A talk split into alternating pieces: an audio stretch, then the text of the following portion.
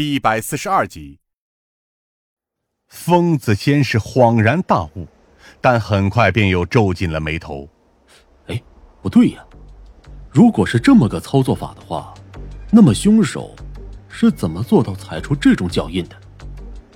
很简单，把鞋子倒过来穿就行了。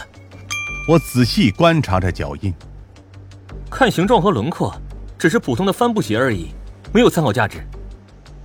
疯子接下来只能将注意力转向那些潜在的目击证人，但无论是住在附近的宿舍，还是巡逻的夜间保安，几乎都没有在这附近看到任何可疑情况。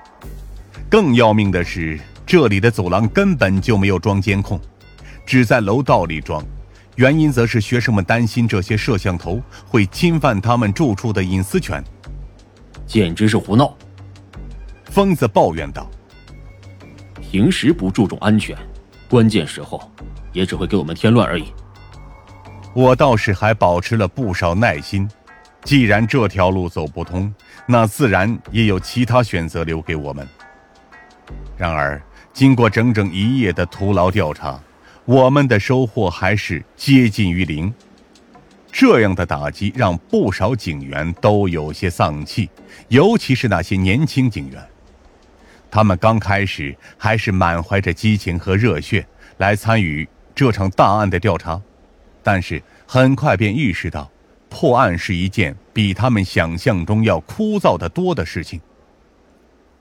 大多数时候，我们都只是重复着搜查以及走访这一流程而已，其中称得上有趣味的部分几乎是屈指可数，而且大多数时候这一过程也不会有所收获。警察最需要的是专业性，而非单纯的一腔热血。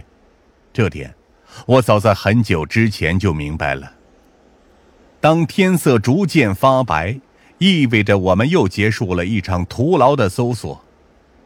经过孙河的案件，不只是这座宿舍楼，甚至是整个临海大学都已经进入了紧急停课状态，而且校长更是亲自找到了我们。声明事情的紧迫性，请求我们尽快破案。为此，他将尽全力给予我们任何需要的配合。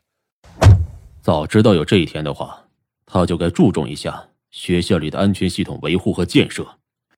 疯子直到上了警车之后，还在不满的抱怨道：“现在总是麻烦我们，我们难不成是神仙吗？”对于他们而言，我们确实担负着保护者的职责，这也无可厚非。只是我心底想到的却是这场案件的内在联系。为什么他们三个人会先后死去？而且孙和死的时机几乎是恰好妥当，就在我们即将找到他的时候，就离奇被害。难不成是因为他暴露了什么？为此，我还是决心将注意力放在剩下的两人身上，分别是杨宇和洛宾。我坚信。突破口必定在他们身上。只是洛宾明显被吓坏了，天性就有些自卑懦弱的他，面对舍友的接连惨死，表现的比谁都要害怕，反而是另一边隔壁的杨宇镇定自若。哼，你们就算是把我们关到死，也不可能问出任何东西的。杨宇环顾着手。如果说一开始的他还愿意表现出一副配合的姿态的话，那么现在的他，干脆连样子都懒得做了。我甚至能看到他眼神中对我们流露出的一丝丝淡淡的轻蔑。出身政法系的他很清楚我们的权限所在，只要他坚持沉默，时间一到，我们确实只能放他回去。这小子还真难啃。疯子站在外面，有些棘手的说道：“你有什么看法？”我深吸一口气，让我进去和他聊聊吧，希望能让他稍微配合一下。在单独的交谈中，杨宇的态度倒是缓和了一些，毕竟这里也就是我和他打交道打的最多，而且不知道为什么，杨宇对我貌似有种特别的憧憬。随后。他才告诉了我答案，是因为林霄老师。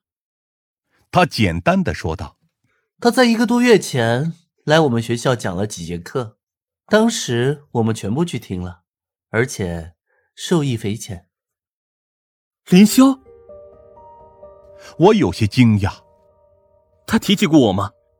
没有直接提到你的名字，但是他确实说过，有一个在警队工作的师弟，比他更为出色。